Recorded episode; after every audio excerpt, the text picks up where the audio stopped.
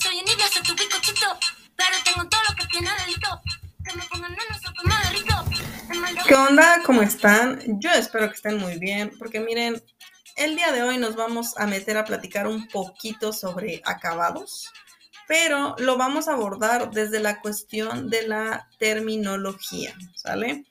¿Qué vamos a platicar sobre los acabados? Bueno, pues hoy solo vamos a ver a qué nos referimos cuando decimos o escuchamos la palabra acabados.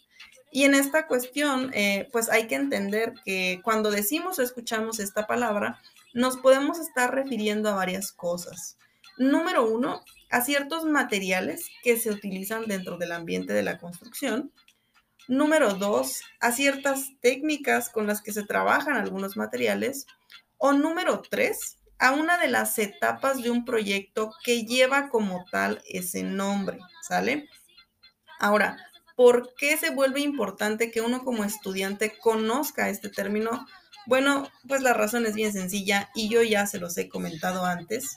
Y es que cuando uno está en la carrera, pues los maestros se sueltan explicando cosas y en estas explicaciones tienden a bombardearnos con términos que uno, pues la realidad es que jamás los he escuchado. Entonces, se vuelve un poquito más complejo para nosotros comprender un tema cuando no estamos relacionados con los términos. Entonces, de ahí es que se vuelve importante que uno comprenda los términos para poder estar en la misma sintonía que la otra persona, ¿sale? Eh, el día de hoy lo vamos a dejar hasta aquí, una cosa muy sencillita.